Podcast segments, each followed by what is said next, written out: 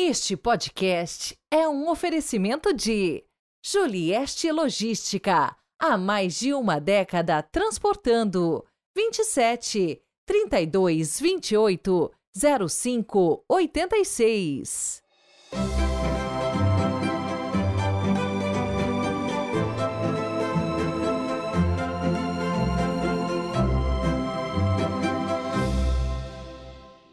Primeiro domingo da quaresma, 18 de fevereiro de 2024. Sejam muito bem-vindos ao nosso podcast. E hoje é o dia em que tomo posse como parco da paróquia Nossa Senhora Auxiliadora aqui em Londrina.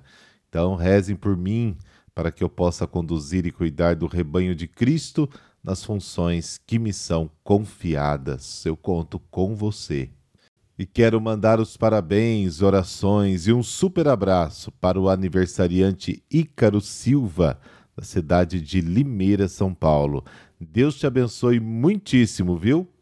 Bom, o texto da liturgia deste domingo nos apresenta o início da vida pública de Jesus. Os 40 dias no deserto, as tentações de Satanás, a prisão de João Batista, o início do anúncio da boa nova de Deus.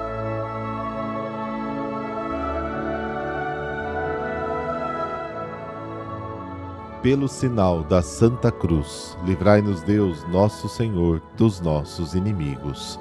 Concedei-nos, ó Deus onipotente, que ao longo desta quaresma possamos progredir no conhecimento de Jesus Cristo e corresponder ao seu amor por uma vida santa. Amém.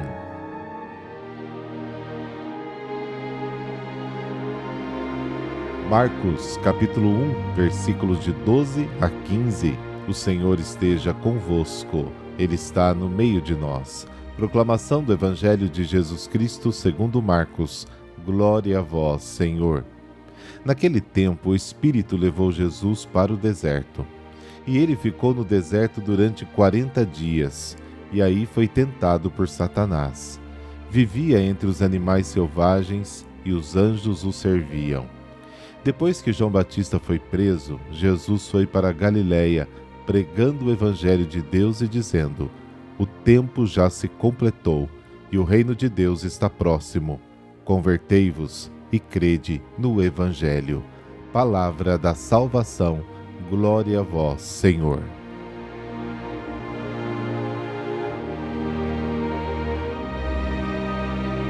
João Batista introduziu Jesus na história do seu tempo e depois desapareceu absolutamente de cena. Este é o destino de todos os profetas. João desaparece para dar lugar a alguém mais forte do que ele. As palavras de Jesus no versículo 15 contêm dois elementos: o anúncio do que Deus está prestes a fazer e o comando aos homens para responderem à ação de Deus com a atitude adequada, qual é essa atitude? Conversão e fé. O tempo se cumpriu, a espera acabou, as promessas foram cumpridas. É a última etapa da história da salvação, a última fase da realização do plano de Deus. É o chamado fim dos tempos.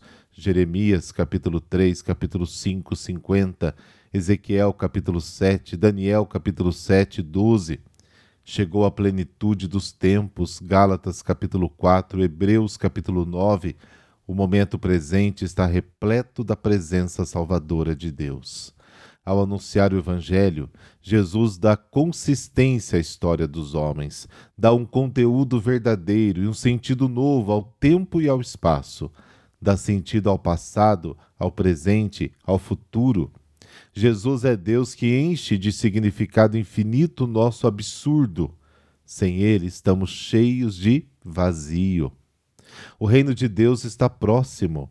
Está próximo o momento em que Deus exercerá eficaz e completamente a sua soberania sobre este mundo. Se o mundo é agora governado pelo poder do dinheiro, do engano, da força, o poder de Satanás, está próximo o momento em que Deus tomará o poder nas suas mãos. O governo do mundo está prestes a mudar radicalmente. A soberania de Deus está definitivamente estabelecida. o que significa justiça, harmonia, paz, plenitude de vida.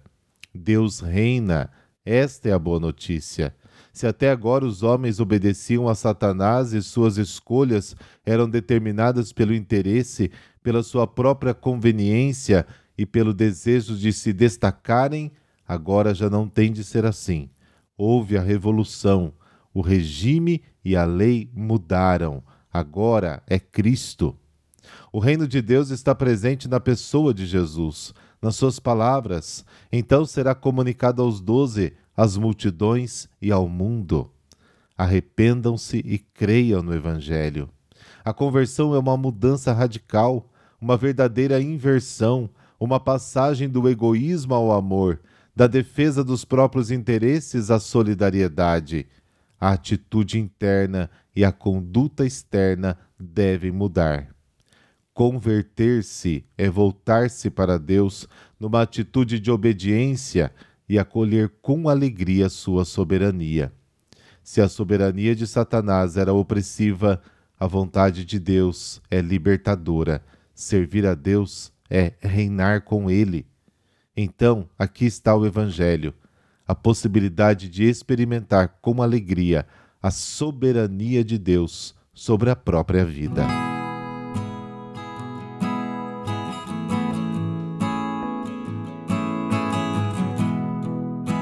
São Simeão.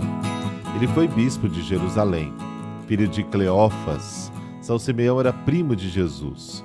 Ele foi um dos primeiros apóstolos, tendo inclusive recebido o Espírito Santo no dia de Pentecostes. Depois do assassinato de São Tiago, menor, pelos judeus, os apóstolos e discípulos se reuniram para escolher seu sucessor na sede de Jerusalém. O escolhido foi Simeão no ano 66 começou na Palestina a guerra civil em consequência da oposição dos judeus aos romanos, e parece que os cristãos de Jerusalém receberam do céu o aviso de que a cidade seria destruída e que deviam sair dela sem demora, refugiando-se com o santo na cidade de Pela. Depois da tomada e destruição de Jerusalém, os cristãos voltaram e se estabeleceram nas ruínas. Simeão voltou e recomeçou com os fiéis a reconstrução das casas. Houve muitas conversões, porque o acontecimento fez muita gente refletir sobre a mensagem do Evangelho. Numerosos judeus se converteram ao cristianismo devido aos milagres feitos pelos santos. Os imperadores Vespasiano e Domiciano mandaram matar todos os membros descendentes de Davi, mas Simeão conseguiu escapar. Bom, contudo, durante a perseguição do imperador Trajano, foi denunciado às autoridades, torturado, crucificado e morto. Simeão recebeu ordem de prisão e intimidação de prestar homenagem aos deuses. O santo se negou corajosamente a trair aquele que era o seu único mestre e senhor. No meio da cruel flagelação, Simeão louvou e bendisse o nome de Deus e de Jesus Cristo. Do alto da cruz, ainda confessou o nome do Divino Mestre, rezou pelos inimigos e entregou o Espírito nas mãos de Deus. Morreu com 120 anos, depois de ter governado durante 43 anos a Igreja. Sua simplicidade e fidelidade uniu os cristãos em torno do Evangelho de Jesus. Querido Pai, Deus Uno e Trino, pela intercessão do Bispo São Simeão, Conserve em nós a fidelidade ao projeto do amor aos mais abandonados e sofredores, e que o testemunho deste apóstolo seja alimento da nossa fidelidade ao Evangelho. Amém. Abençoe-vos o Deus Todo-Poderoso, Pai, Filho, Espírito Santo. Amém. Bom domingo para você e para toda a sua família. Fique em paz.